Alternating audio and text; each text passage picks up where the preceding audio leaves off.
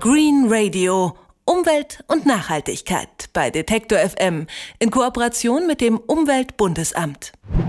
Pause in der Betonwüste. Das macht nicht so richtig Spaß, finden die Stiftung Lebendige Stadt und die Deutsche Umwelthilfe. Deshalb fördert das von ihnen ins Leben gerufene Bundesprojekt Dein Schulhof, dass Pausenhöfe grüner werden. Jeweils 20.000 Euro bekommen dazu die Buchenberg-Schule in Bad Doberan, die Hans-Fallada-Schule in Berlin und die Friedrich-Ludwig-Jahn-Schule in Wiesbaden.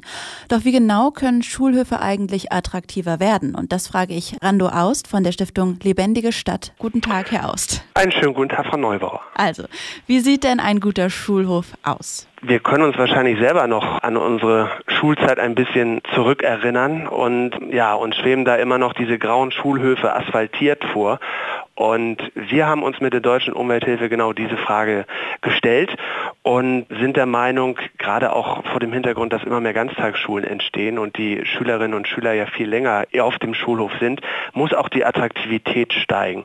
Und wir müssen Pausenhöfe haben, die tatsächlich auch Sozialräume sind. Das heißt, sie sollten Möglichkeiten bieten, sich natürlich aus der vorherigen Stunde ein bisschen zu erholen, auf die nächste vorzubereiten. Sie müssen Räume bieten für Kommunikation, aber natürlich auch, um sich einfach zu betätigen, beispielsweise körperlich auf einem Beachvolleyballfeld oder auf einem Soccercourt.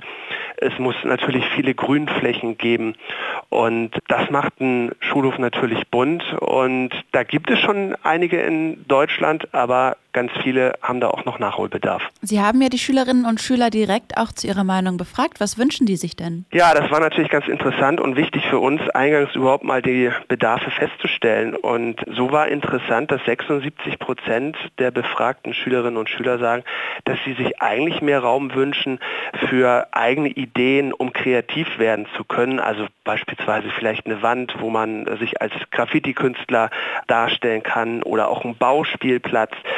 44 Prozent haben gesagt, dass ihnen Örtlichkeiten fehlen, wo sie eigentlich einfach mal Ruhe finden, Entspannung, vielleicht einfach mal kurz abschalten können. 55 Prozent sagen zum Beispiel, sie wünschten sich mehr Möglichkeiten für einen Outdoor-Unterricht. Wir kennen das Feld auch noch. Im Sommer gerade, wenn das Wetter schön ist, wünscht man sich dann doch auch mal rausgehen zu können. Und was für uns Besonders interessant war, dass 82 Prozent der Befragten auch sagen, die würden selber Hand anlegen, um den Schulhof mitzugestalten. Und das finde ich bemerkenswert und ist eine ganz tolle Zahl. Wie viele Schüler hatten Sie denn da befragt? Das waren 500 Schülerinnen und Schüler, die das Forsa-Institut per Telefon befragt hat. Sie haben schon gesagt, es gibt einige Schulhöfe in Deutschland, die eigentlich schon ganz vorbildlich sind. Wie viele sind dann das, die ihre Kriterien quasi erfüllen?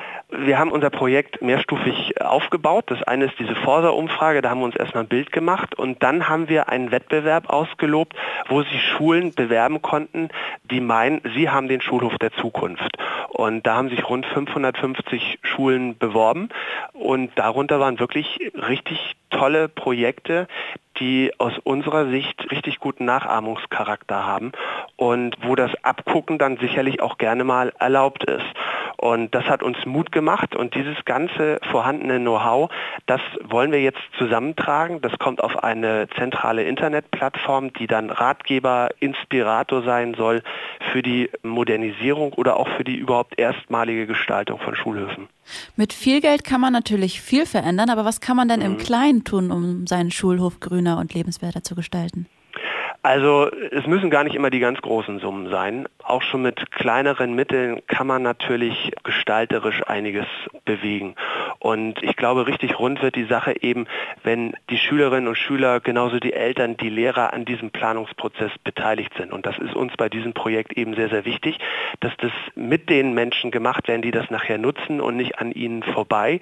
Und wenn die dann eben, wie das viele ja auch in unserer Umfrage bestätigt haben, auch noch selber Hand anlegen, dann kann man natürlich auch einiges an Geld einsparen. Sind das Einzelfälle von den vorbildlichen Schulhöfen oder auch von den Schulen, die da Interesse haben, ihren Schulhof neu zu gestalten oder sind da viele bereit? Es sind schon viele bereit. Wir haben jetzt, das ist die dritte Stufe, erneut nochmal einen Wettbewerb ausgelobt, wo sich Schulen bewerben können, die einen Zuschuss, Sie hatten es ja gesagt, von 20.000 Euro für eine Neugestaltung bekommen.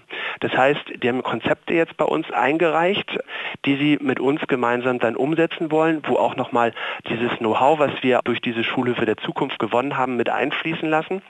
Und dann werden wir mal gucken, was da Tolles bei rumkommt. Aber auch diese Konzepte, da gab es natürlich Kriterien für uns. Da war einmal natürlich das Mitwirken, sowohl am Planungs- als auch am Umsetzungsprozess, aber auch wie das dann weitergehen soll. Auch die Elemente beispielsweise.